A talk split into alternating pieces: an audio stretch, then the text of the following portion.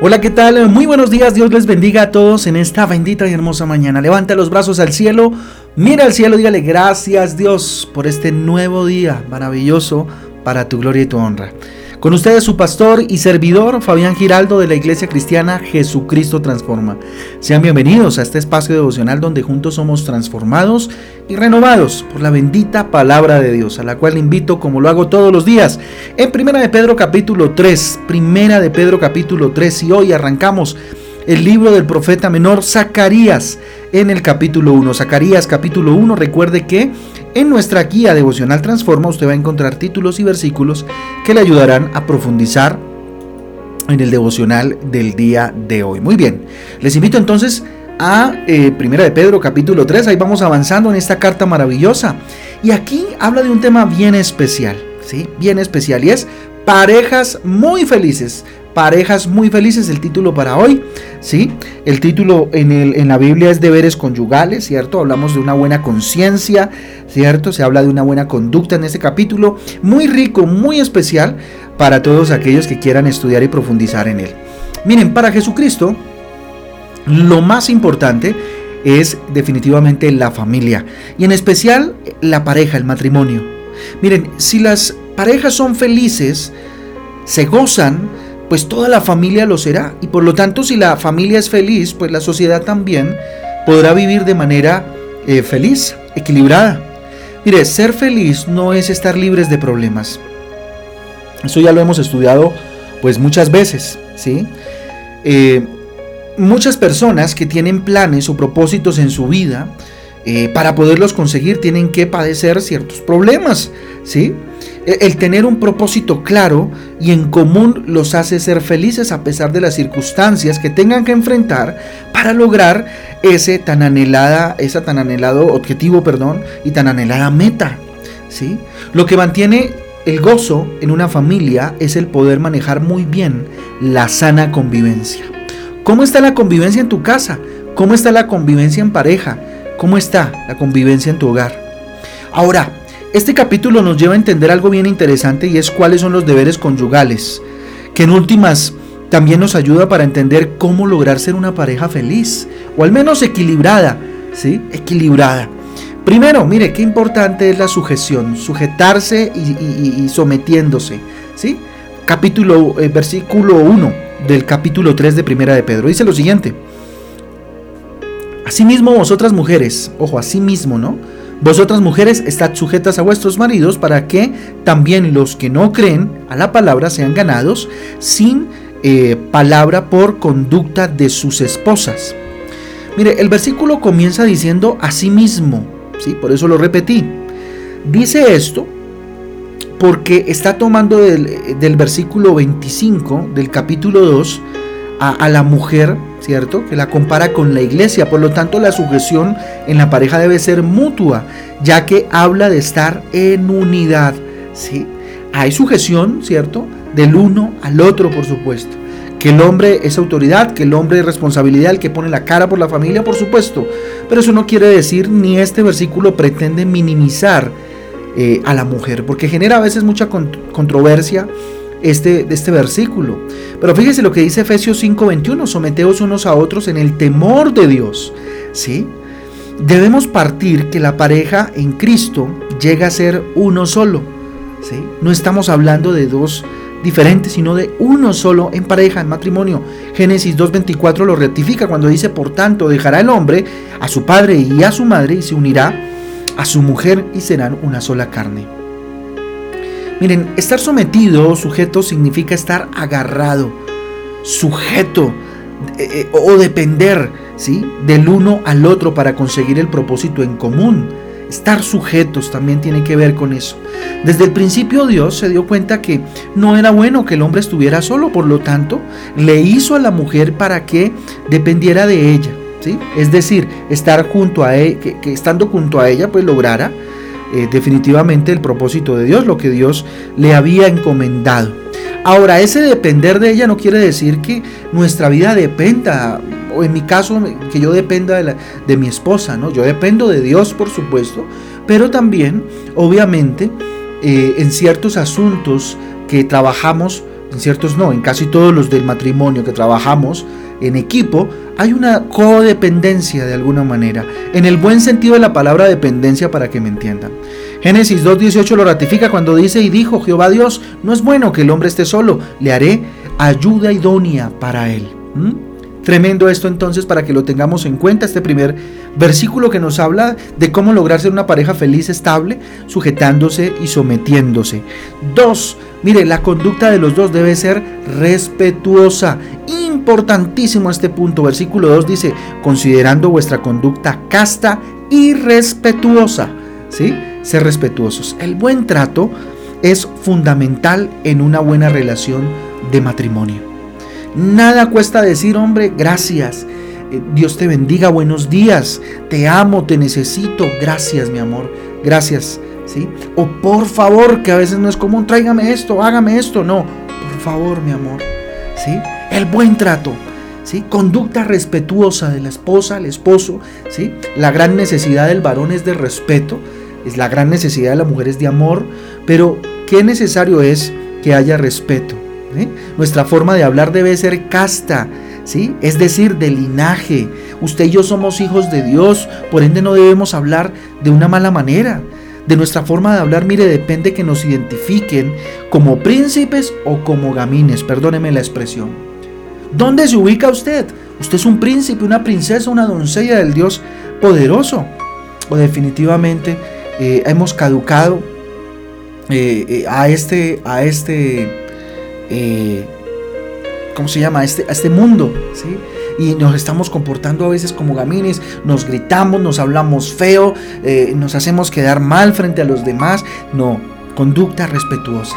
Para que haya una buena relación, inclusive fuera, eh, inclusive fuera de, de, lo que estamos hablando del matrimonio, con mis padres, con mis hijos, con los demás, debe ser respetuosa, respetuosa.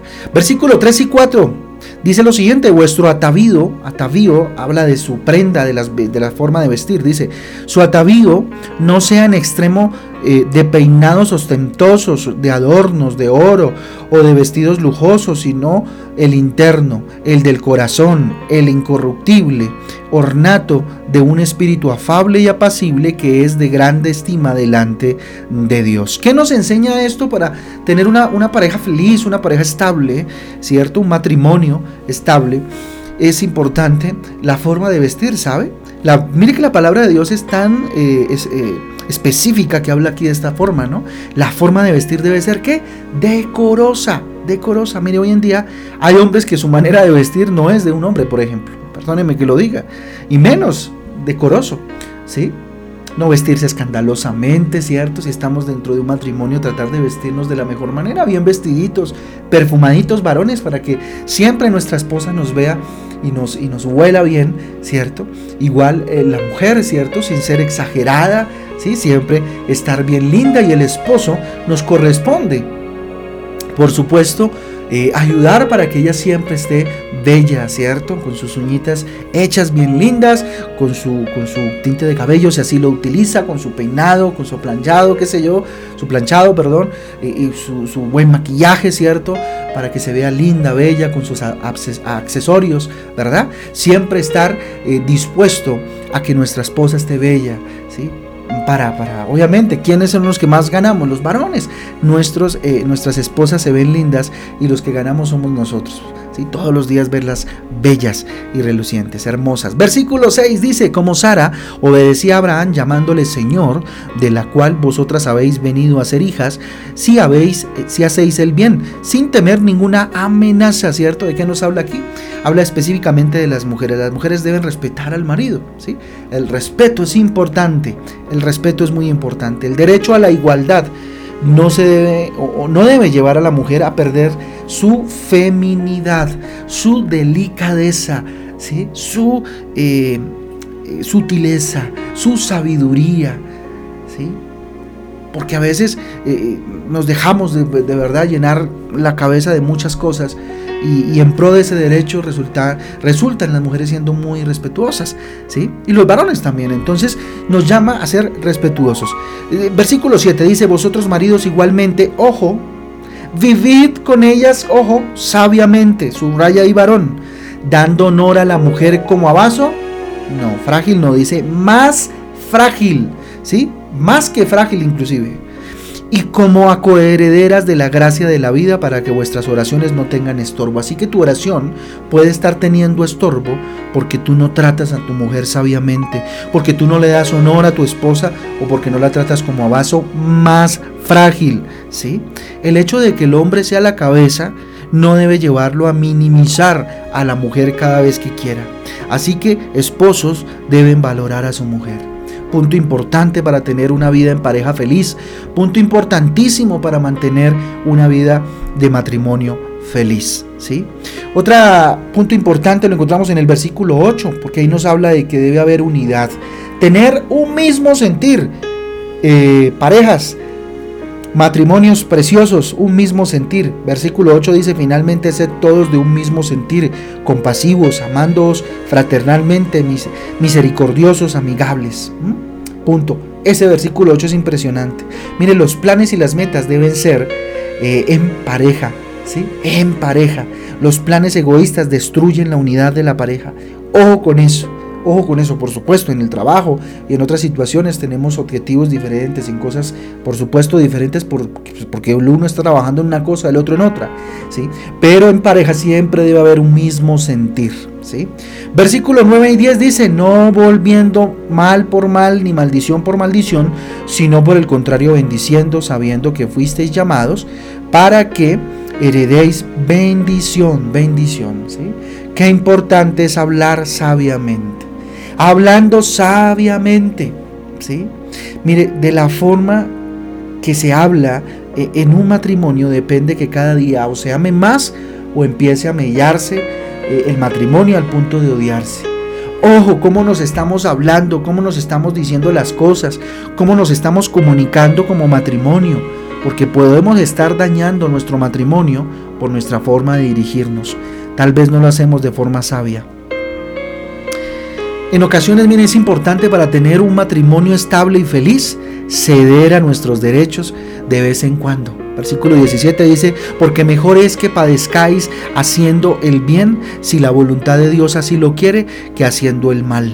Mire, no siempre, no siempre quiere ganar, no siempre quiera usted ganar. A veces hay que perder. ¿sí? En una guerra de, de matrimonio, una guerra de pareja, nunca hay un ganador, los dos pierden. ¿sí? Por eso a veces hay que ceder, hay que permitir que el otro gane, ¿sí? que el otro viva, que el otro pueda de verdad eh, eh, en algún momento, ¿cierto? Vivir. ¿sí? Eso se llama morir a nosotros mismos en ocasiones. Evita la rutina y la monotonía. Mire, las parejas que no tienen un propósito en común, por lo general terminan cayendo en la monotonía. La monotonía hace que mm, parte de una vida en desorden, el vivir monótonamente es fruto de un desorden, es fruto de un desequilibrio que hay ahí. Y qué importante ya para finalizar es perdonar, aprender a perdonar en pareja, darse otra oportunidad constantemente. Las personas que no perdonan o no piden perdón, pues se encadenan al pasado y viven un matrimonio de, retrovisor, que constantemente están viendo al retrovisor, que constantemente están viendo el pasado. Así que Ojo, porque la falta de perdón, insisto, encadena o nos encadena al pasado, ¿sí? El cual pues no nos deja avanzar, ¿sí? Ni por supuesto crecer como matrimonio. De nada sirve entonces que como cristianos anhelemos vivir un día en el cielo si aquí por nuestro mal comportamiento, por nuestra mala conducta, pues vivimos en el infierno. Dios nos llamó a vivir una vida con propósito, una vida con felicidad, pero una vida entendiéndola como la vida eterna. Así que ahí está, para que hoy reflexionemos delante de Dios y le entreguemos este día a Papá Santo. Vamos a orar. Bendito Dios, te damos gracias. Tu palabra es maravillosa, Rey eterno. A ti sea la gloria, a ti sea el poder, el honor para siempre. Bendito Dios, gracias, Señor. Ayúdame, dígale, Señor, a sujetarme, a someterme. Bendito Dios, a ti primeramente y a mi esposo. Bendito Dios, a mi esposa. Bendito Padre. A estar unidos, sometidos uno al otro, Dios, en el temor del Señor. Ayúdame a tener una conducta respetuosa, Dios. He sido respetuoso respetuosa, perdóname. Bendito Dios, ayúdame, Señor, a expresarte en cada cosa. Bendito Padre. A respetar, Señor, a mi esposo. A valorar a mi esposa, bendito Dios, a tener un mismo sentir, a trabajar en equipo, a hablarnos sabiamente, bendito Dios, con amor, bendito Padre. Ayúdame, Señor, en ocasiones, si tengo que morir a mí mismo, a mis derechos, bendito Dios, para, bendito Padre, evitar una situación de, confrontación, bendito Dios, ayúdame para eh, identificar el momento exacto donde debo, Señor, morir a mí mismo, Señor. Evita, bendito Dios, en nuestra vida matrimonial la monotonía y ayúdame a aprender a perdonar. Bendito Dios, para mirar hacia adelante, Dios, con esperanza y lleno de tu misericordia y de tu gracia. Te damos gracias por este día, lo ponemos en tus manos, lo consagramos delante de ti como un día bendito, bendito, bendito, Señor. A ti sea la gloria, a ti sea el poder, en el nombre de Jesús. Amén y amén. Amén y amén, familia del Devocional Transforma. Un abrazo para todos. Dios me les bendiga y me les guarde. Los espero mañana a las 6 de la tarde en Transforma en Casa y a las 7 de la noche Matrimonios. Un tema extraordinario. A las 7 de la noche nos vemos por Google Meet. A las 7 de la noche en Matrimonios Transforma. Un abrazo para todos. Dios me les guarde. Chao, chao.